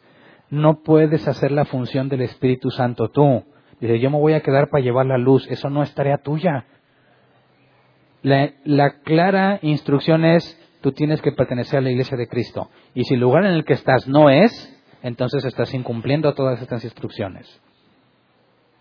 Estás generando confusión, porque pareciera entonces que hay gente en la iglesia que son cristianos fríos y cristianos calientes, ¿verdad? Dicen, bueno, pues es que anda frío. ¿Cómo que anda frío? Sí, no anda muy cristiano ahorita. No, no se puede dejar de ser cristiano. Es que se fue al mundo, pero al rato regresa. No, eso no existe. ¿Cómo no? Yo lo veo en mi iglesia. Bueno, ese es el problema. Ese es el problema de no ejercer la disciplina. Generas mucha confusión en quién es cristiano y quién no. Dicen, oye, ¿por qué esa persona está a cargo de esa área? Ah, pues porque es pariente del pastor. O porque es de los que más la atienden. Y los requisitos en 1 Timoteo 3 y Tito 1, ah, nunca me los enseñaron. Ahí están todos los requisitos para servir. Oye, ¿y no te ha pasado, no te has dado cuenta? A mí me pasó que, oye, el que, que está ahí enfrente es uno de los peorcitos. ¿Por qué nadie le dice nada? Porque no existe la disciplina en la iglesia. Entonces dicen, oye, pues si así son estos, pues yo puedo hacer lo que yo quiera. O dicen, bueno, esto del cristianismo es una farsa, porque es una bola de hipócritas, que dicen que son cristianos, pero sus vidas no reflejan nada, y ahí los dejan. Y algunos de esos son pastores, algunos de esos son líderes. Toda esa confusión la genera la ausencia de la disciplina. Y si tú quieres estar ahí diciendo, mira, es que esta sí es la iglesia y aquí estoy para traer luz, no, ¿sabes qué es? Vamos a la verdadera iglesia. Ahí vas a ser edificado, ahí vas a poner a trabajar tus dones. Ahí es donde está Dios, ahí te van a supervisar. Porque cuando estás haciendo las cosas mal, van a ir a decirte, hey, ¿qué onda? Estás haciéndolo mal. Y si realmente eres cristiano y te dicen eso, vas a buscar corregirlo, porque tu deseo es agradar a Dios, crecer en santidad. Pero si estás en un lugar donde eso no pasa, ¿qué estás haciendo allí? ¿Por qué razón querrías quedarte ahí? Estás en contra de lo que claramente está estipulado. Tienes que, literalmente, como lo vimos hace tiempo en los fundamentos, la doctrina genera división. Tienes que decir, estos son cristianos, estos no. Y esos que no son cristianos no pueden estar a cargo de cosas en la iglesia no pueden ser puestos al frente como ejemplo en la congregación. No pueden ser, no se le puede dar voz y voto en las cosas de la iglesia. No los puedes considerar parte del cuerpo de Cristo y tiene que quedar claro que esos individuos no son cristianos y así no va a haber confusión. Oye, yo vengo a la iglesia, pero este hombre yo lo he visto allá bien borracho. Ese no es miembro de la iglesia. Viene aquí a darse baños de conciencia, ¿verdad? Pero no es cristiano. Se simplifica muchísimo las cosas en la iglesia cuando se ejerce la disciplina, porque se tiene que probar que realmente eres cristiano, ¿verdad? Entonces, hay un ministerio que se llama Nueve Marcas, o en inglés Nine Marks, y ellos tienen el objetivo de generar documentos y cosas muy útiles en cómo se implementa la iglesia. Y leyendo un documento de ellos me gustó mucho esta definición de la membresía se las voy a leer tal cual la tienen ellos, porque me parece que deja en palabras simples y claras cómo se debe entender la membresía en términos prácticos.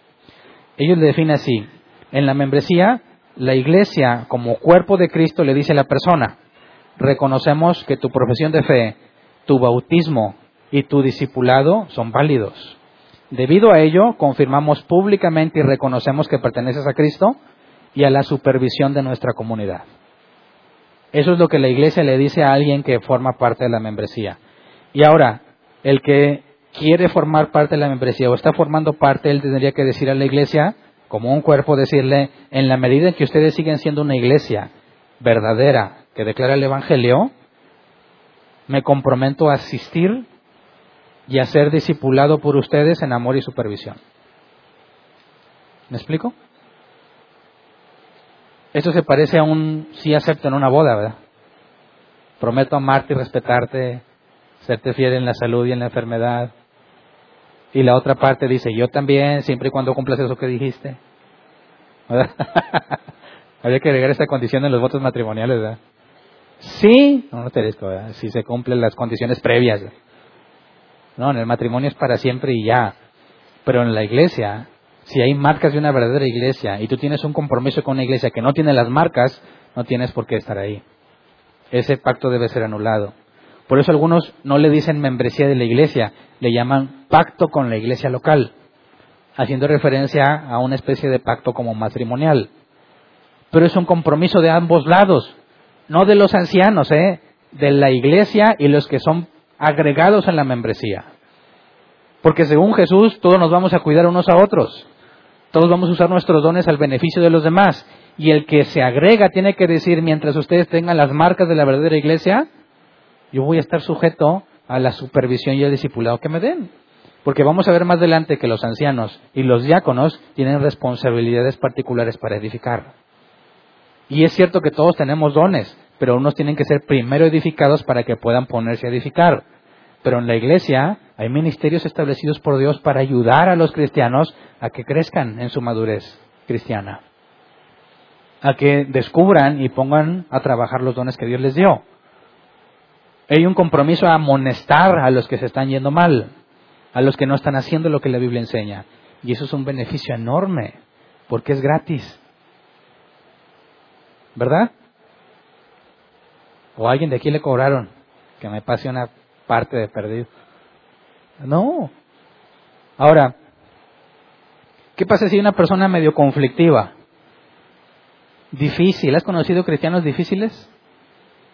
Digo, hay personas fáciles de tratar, ¿verdad? Que no batallas, es, tan agradable estar con ellos, pero hay otros que hasta te hacen dudar si son cristianos.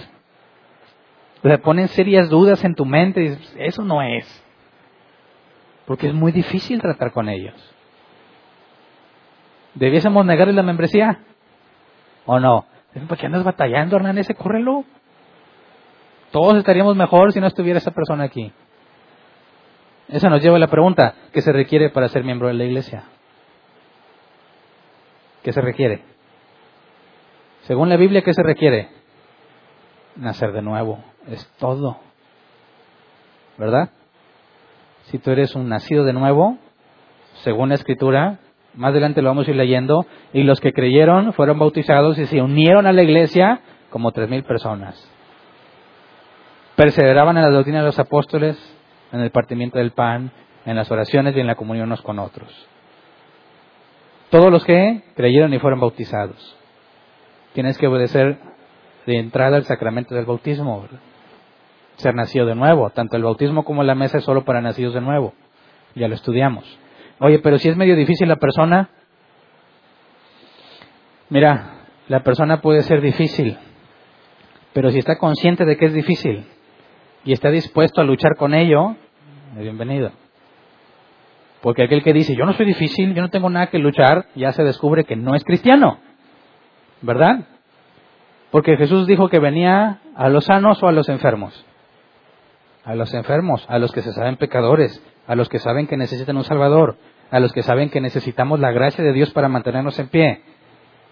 Y yo sé, como yo espero que ustedes sepan, que no soy tan fácil. Soy una persona difícil.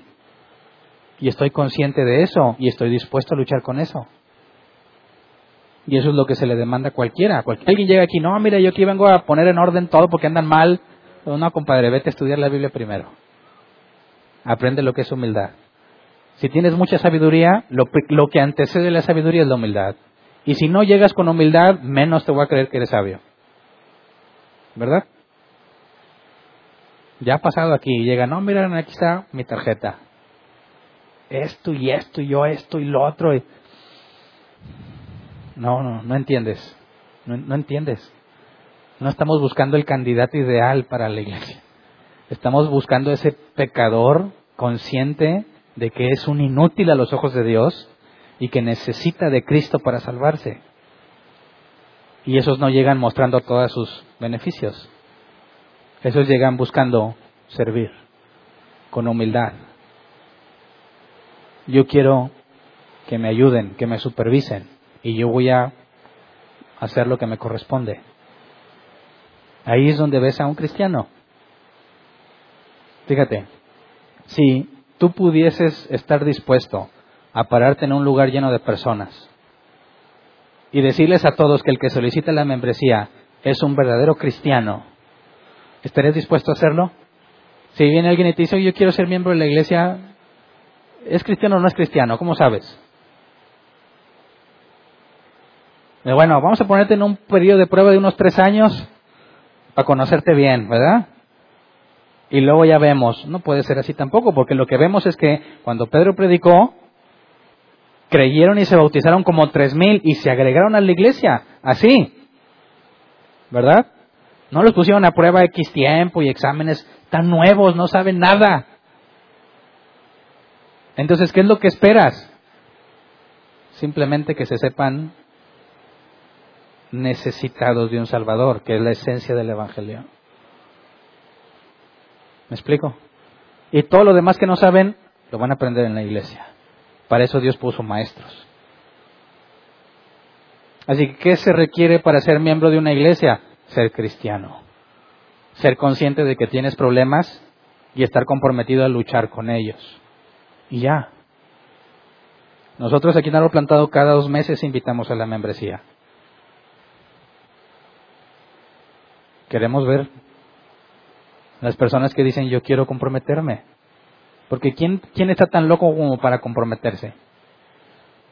Imagínate que dices, mira, yo tengo mi vida, tomo mis decisiones, pero quiero pertenecer a un grupo de personas y darles el derecho de que si me ven haciendo algo mal, me lo reclamen. ¿Quién? ¿Quién dice yo? a mí déjame en paz, no te metas en mi vida. ¿Quién eres tú para juzgarme? Bueno, el cristiano sabe que Dios en su sabiduría ha delegado ministerios y dones para que podamos crecer a la estatura de Cristo. Y el verdadero cristiano va a decir, yo quiero que me supervisen, que me digan cuando estoy mal, que me enseñen y me den la oportunidad de servir para cumplir lo que Dios me ha dado. Esa es la membresía. Y sin la membresía de la iglesia, una iglesia no puede ser considerada iglesia. Entonces, la responsabilidad de cuidarnos unos a otros está en la iglesia. La iglesia tiene las llaves, ¿verdad? Pero Dios ha instituido también una forma de gobierno, los ancianos, los diáconos, pero lo vamos a estudiar más adelante. ¿Qué son los ancianos? ¿Qué son los diáconos? ¿Cómo es que si la iglesia tiene las llaves, entonces qué hacen los ancianos? ¿verdad? Todo ese tipo de cosas necesitamos aclararlas. Pero espero que para efectos del día de hoy te quede claro que no puedes andar por la vida sin pertenecer a una iglesia. Y que si vas a pertenecer a una iglesia tiene que tener al menos las tres características de la iglesia verdadera. Porque sin esas tres no vas a poder crecer en santidad, porque no les importa. No vas a poder crecer en el conocimiento de Dios porque no lo tienen no vas a poder ser guiado en tu vida cristiana porque no hay disciplina. No les importa. ¿Por qué razón estarías en un lugar así? Ahora examinas a nosotros y determina si tenemos esas marcas de la iglesia verdadera. Y si las tenemos, ¿por qué no eres miembro? ¿Me explico? Es cuestión de congruencia. Es cuestión de coherencia en cuanto a lo que la Biblia enseña. Así que por ahí le dejamos el día de hoy. Vamos a ponernos de pie y vamos a orar.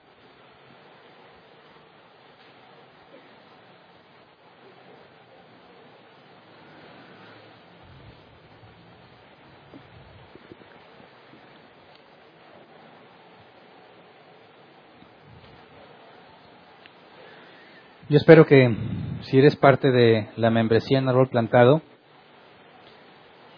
tengas conciencia del compromiso que requiere y no lo veas como un requisito más que cumplir, una lista en la cual debes aparecer. Los miembros lo saben. Si tú estás en la lista de la membresía pero no haces nada, vas a ser quitado de esa lista, porque es una contradicción. Decir que eres cristiano y que perteneces a una iglesia y no hacer nada es contradictorio. Tienes que vivir la vida cristiana, asegurarte que sea visible. Si tienes dificultades, problemas y en tu casa, en tu familia no encuentras apoyo, bíblicamente hablando aquí está otra familia tuya. Con personas con responsabilidades para guiarte y para ayudarte. Así que en ese sentido la iglesia suple las necesidades que a veces tu familia directa no te puede dar. ¿No tienes una mamá que te aconseje? La Biblia dice, mujeres ancianas enseñen a las menores. ¿No tienes un papá que te ayude? Aquí están en la iglesia personas con requisitos de madurez, según 1 Timoteo 3 y Tito 1, para ayudarte y aconsejarte. No tienes convivencia con hermanos, aquí están tus hermanos en Cristo.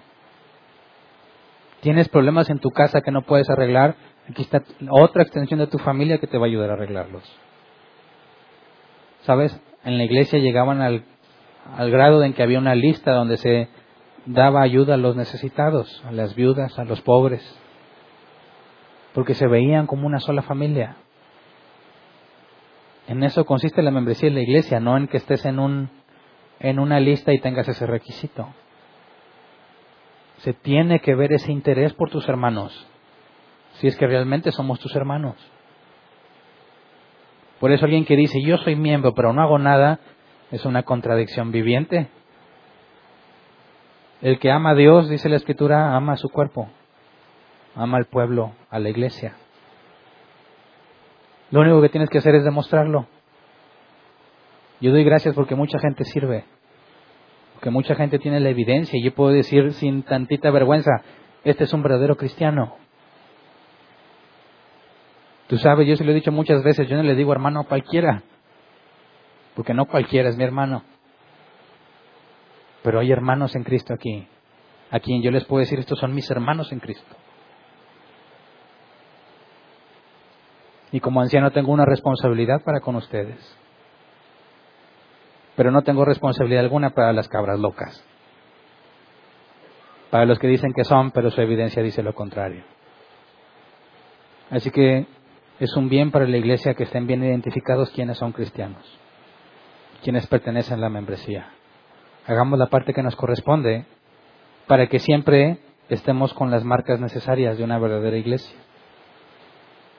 Para que cuando alguien venga y lo presentemos como un miembro nuevo, estemos conscientes todos de la nueva responsabilidad que tenemos todos.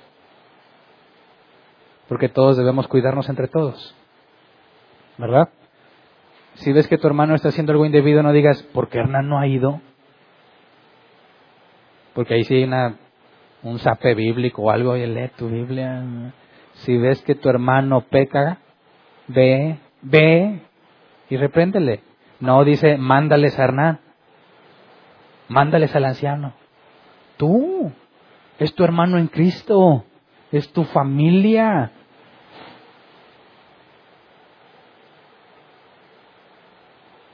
Hagamos ese compromiso ante Dios. Si eres miembro de la iglesia, pidamos que funcionemos como la iglesia debe funcionar. Si no lo eres, considera la membresía de la iglesia. Ok, vamos a orar, Señor. Gracias porque tus misericordias son muy grandes y nuevas cada mañana, dice tu palabra. Todos debíamos ser consumidos por tu ira, Señor, y tu justicia, porque no sabemos pecadores. Pero tú nos has limpiado de nuestro pecado, Señor nos has unido a Cristo y nos ves como si fuésemos tan justos como Cristo lo es. Por eso es que nos mantenemos en pie. Pero sabemos que tú conoces nuestra situación, conoces nuestros pensamientos, aún las palabras que aún no decimos, conoces todas nuestras vidas, Señor, y sabes de entre nosotros quién es tu hijo y quién no. Sabes quiénes de nosotros tus hijos requerimos disciplina y quiénes no. Todos en algún área caminamos mal, Señor pero algunos quizás con una reprensión personal nos basta. Pero quizás hay otros entre nosotros que deben ser confrontados con la iglesia para que se den cuenta de su error. Padre, lo que queremos pedirte es que podamos ejercer las llaves que nos diste en la manera correcta. Que a pesar de nuestros errores como humanos y de nuestra naturaleza pecaminosa, podamos dejarnos guiar por tu palabra. Donde las cosas no estén claras, trae claridad al asunto, Señor. Si alguno de nosotros merece ser reprendido, que no se quede sin la reprensión. Y que cuando seamos reprendidos no nos ofendamos por la reprensión, Señor. Al contrario, sabemos que la reprensión no es agradable, lo dice tu escritura en el presente. pero produce fruto de justicia. Enséñanos a vernos como hermanos en Cristo, Señor. Cuidarnos unos a otros. Demandarnos unos a otros con gracia. El llevar la vida cristiana que tú nos demandas. El crecer en santidad como tú nos los demandas.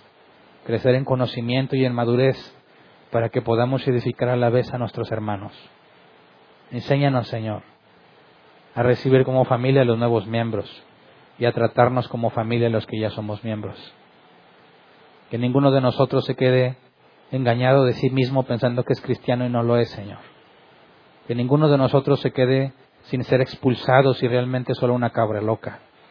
Que ninguno de nosotros siendo tus hijos se quede sin disciplina, que tu palabra dice que disciplinas a los que recibes por hijos. Danos sabiduría, Señor, para aplicar la escritura como se debe. Y te damos gracias porque nos has tenido mucha paciencia. Nos has mostrado una enorme misericordia y gracia, Señor. Y si estamos en pie como iglesia, a pesar de que cada vez agregas más personas, solo será por tu gracia, por tu misericordia, Señor. Sosténnos, manténnos en el camino como tu palabra lo dice.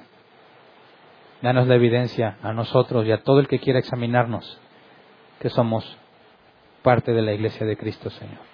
Gracias por todo lo que has hecho por nosotros y lo que harás de acuerdo a tu palabra y a tus promesas. Amén. Pueden sentarse. Pasemos a la sección de preguntas. Ya muchos pasaron la prueba del calor. Ahora sí las preguntas pueden ser sin tanta presión del calor, pero por favor no te vayas con dudas.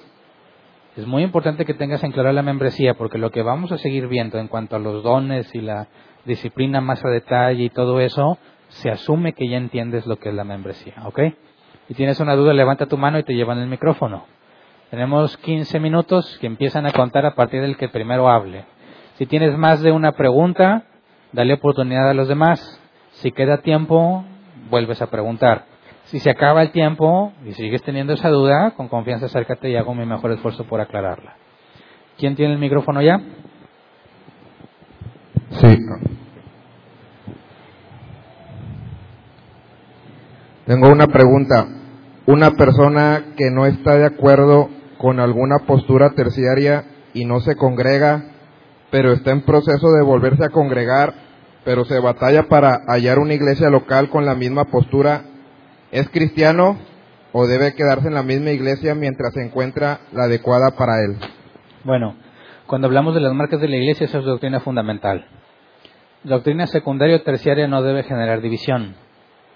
Si estás en una congregación y el único problema es doctrina terciaria, pero tiene las marcas de la verdadera iglesia, no, no hay ninguna razón para que te vayas.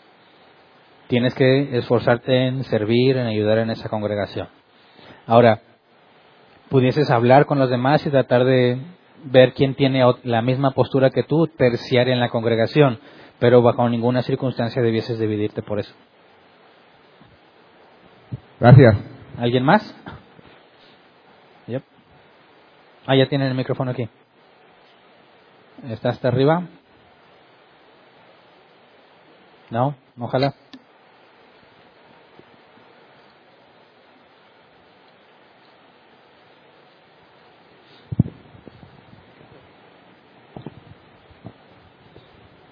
Pastor, ¿podrías repetir la- las tres características de, Sí. de una iglesia? Predicación fiel a la escritura, de la escritura. Predicación fiel de la escritura, guardar correctamente los sacramentos, que es la cena del Señor y el bautismo, y ejercer la disciplina bíblica. Saludo de Tampico. ¿Alguien más?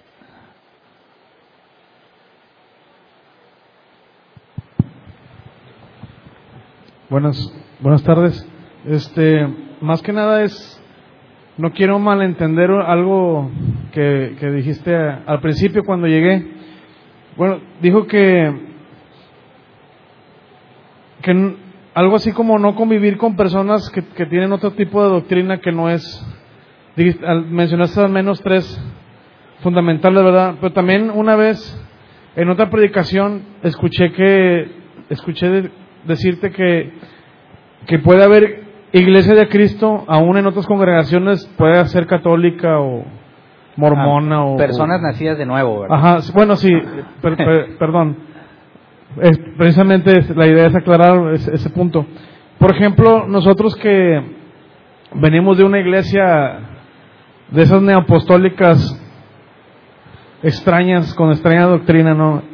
Y la verdad es que por más que estudiábamos la, la Biblia, no, no veíamos lo que ahora vemos. Y sin embargo, eh, hay gente que nos sigue apreciando de la otra iglesia, que nos sigue buscando. Ahí, ¿cómo entra lo, lo que dijo al principio de, de Ah. cuando las personas que tienen otra doctrina? Este, yo tuve hace, hace unas semanas que mi mamá fue a mi casa y se trajo unas personas que nos aprecian mucho.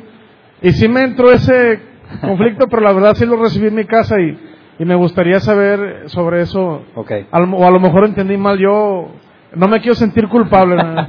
¿no? Eh, qué bueno que sí lo recibiste, porque tienes que considerar el contexto. Primero de Corintios 5 está hablando de la expulsión, ¿verdad? Y de cómo, te, cómo se atreve esa iglesia a tolerar semejante eh, situación que ni aún los de afuera toleran. Por eso, al hablar de la expulsión, y Pablo dice que no te relaciones con esas personas ni comas con ellos, habla del contexto de la iglesia local. Es decir, no puedes estar en el mismo lugar que esas personas.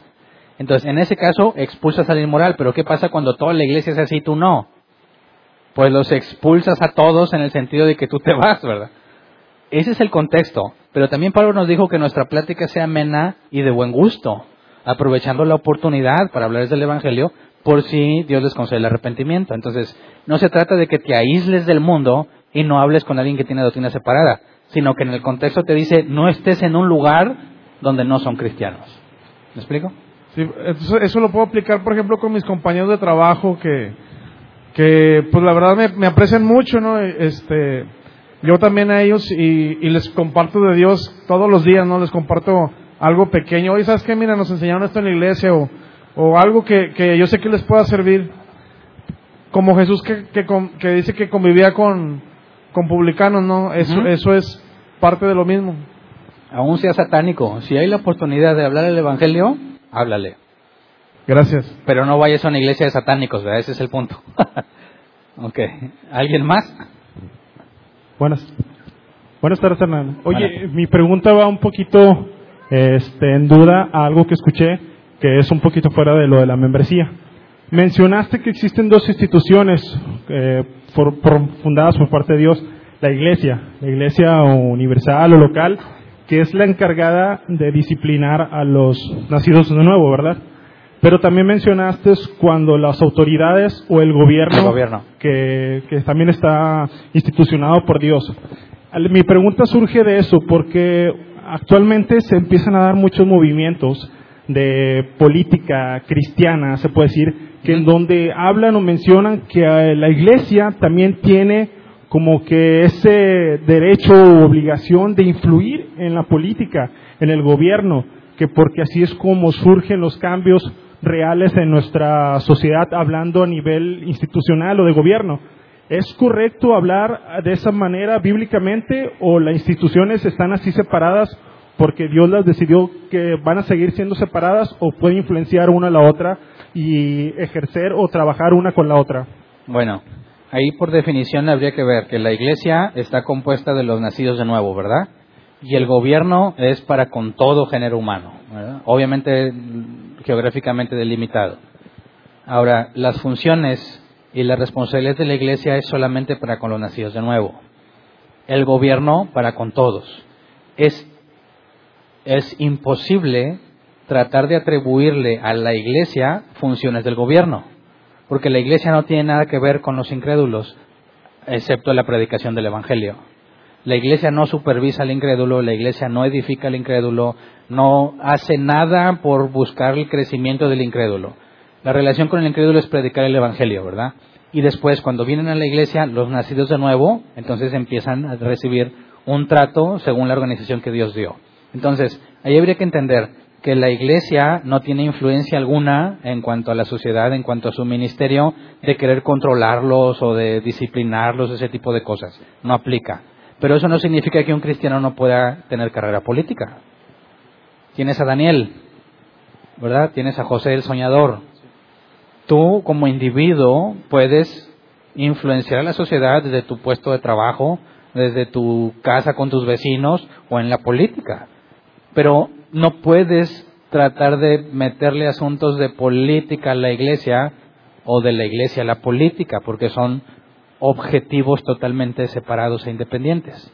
Entonces, lamentablemente los llamados movimientos políticos cristianos, ellos están con un cristianismo muy deficiente que ignora profundamente las escrituras y ellos están tratando de tener una especie de reinado, porque algunas cosas he leído de ellos, ¿verdad? Que están totalmente equivocados. Y es muy lamentable porque cuando se digan cristianos en la esfera pública, van a pisotear y manchar muchas cosas del Evangelio. Pero un individuo como cristiano puede ejercer servicio por trabajo en la política y no es nada contradictorio. Ok, muchas gracias. ¿Alguien más? Ahí y acá. Bueno, ya había preguntado una vez, ¿verdad? Demos oportunidad acá. Sí, buen día. Pastor, tratando de aplicar en un contexto más amplio bíblico la exposición que nos has dado, respecto a lo que dices de que la Iglesia confirma el cristianismo de las personas a través de algo que llamas membresía, pienso y pregunto, el versículo donde Dios dice, engañoso y perverso es el corazón, ¿quién lo conocerá? Respecto a los frutos que se mencionaban que vienen en la palabra, una persona que se supone, se cree, parece haber evidencias de que es cristiano, ¿verdad? Eh, para ellos ya no aplica ese versículo cuando Dios nos está diciendo engañoso y perverso es el corazón. ¿Quién lo conocerá? Ese es el primer punto de la misma pregunta. Y luego cuando mencionan de que, por ejemplo, es mencionado que la iglesia atar y desatar, pienso en la cizaña. Digo, entonces, ¿acaso la iglesia no tiene el poder para atar a la cizaña y que no crezca. Sin embargo, yo veo la cizaña creciendo, como tú bien lo has dicho, porque la escritura lo dice, dentro del mismo, que parece ser el cuerpo de Cristo. El otro, segundo, y el tercero, viene a mi mente el pasaje donde dice, Dios no puede ser engañado. Yo entiendo que dice, Dios no puede ser engañado, pero no necesariamente quiere decir la iglesia de, de X pastor en X lugar, ¿verdad?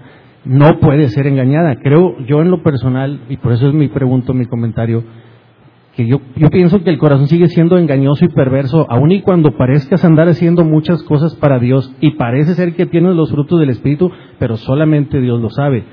Creo que la iglesia, al menos yo lo escuché así, yo creo que no tiene el poder de atar la cizaña porque si no lo hubiera hecho. Y creo que el que no puede ser engañado es Dios. Digo, a nadie nos gusta ser engañados. Y no estoy diciendo, muchachos, qué bueno, ojalá y nos engañen. No estoy diciendo eso de ninguna manera. Pero creo que solamente la Biblia, o sea, Dios mismo se atribuye para él mismo ese poder de decir, o sea, a mí no me vas a engañar. Pero a la iglesia de fulano, mangano y pengano, tal vez la puedas engañar, ¿verdad?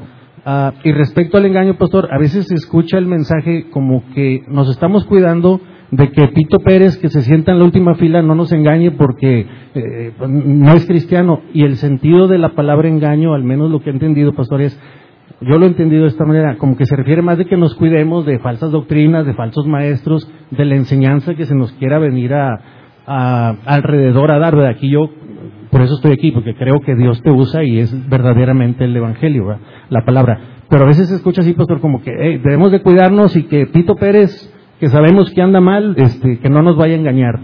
Eh, todo va relacionado a la, a la misma, al mismo inicio del comentario, pastor, como que la iglesia, hablando de la iglesia local, nosotros, personas físicas, tiene, eh, la, puede, confirma el cristianismo de fulano, de mangano y perengano cuando yo entiendo que va a llegar un día en que Jesús va a decir, pues sí hiciste muchas cosas y te congregaste aún en árbol plantado y sé que el pastor era bíblico y sé que era el enseñar, pero tú, aún y cuando nunca te descubrieron, o sea, a mí no me engañaste. Y no porque, oye, Señor, yo fui miembro, se escucha así, pastor, como que, Señor, yo soy miembro de árbol plantado y, el pastor dijo que eso era la confirmación, me confirmaron ellos como un cristianismo. Y, pues te confirmaron ellos, pero a mí no me vas a engañar. Eh, eh, ¿Qué opinas de eso, pastor?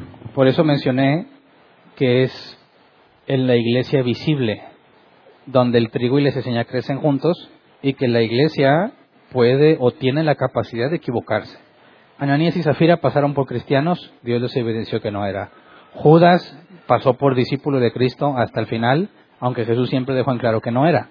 Pero el punto es que aún Dios tenía un propósito con Judas. Y el hecho de que nadie se diera cuenta de lo que Judas realmente era, trabajó para el propósito de Dios. Entonces la Biblia es clara en que nosotros, con lo que se nos ha revelado, tenemos que ejercer la autoridad que se le ha dado a la Iglesia de las llaves del reino de los cielos. Pero, a fin de cuentas, es Dios quien va a hacer el juicio y el veredicto final, y dado que la Iglesia se puede equivocar, aún esos errores, que haya individuos que han estado infiltrados y que no son cristianos, pero aún eso es parte del propósito de Dios para capacitar y edificar el cuerpo de Cristo. Pablo decía que era necesario que hubiera divisiones entre nosotros para que se manifestara quién es quién. Entonces la iglesia hace su mejor esfuerzo partiendo de la escritura, pero es Dios quien a fin de cuentas tenemos la garantía de que al final va a manifestar quién era quién. Gracias, pastor. Se acabó el tiempo, ok. Si alguien más tenía preguntas, se puede acercar con confianza. ¿Hay avisos?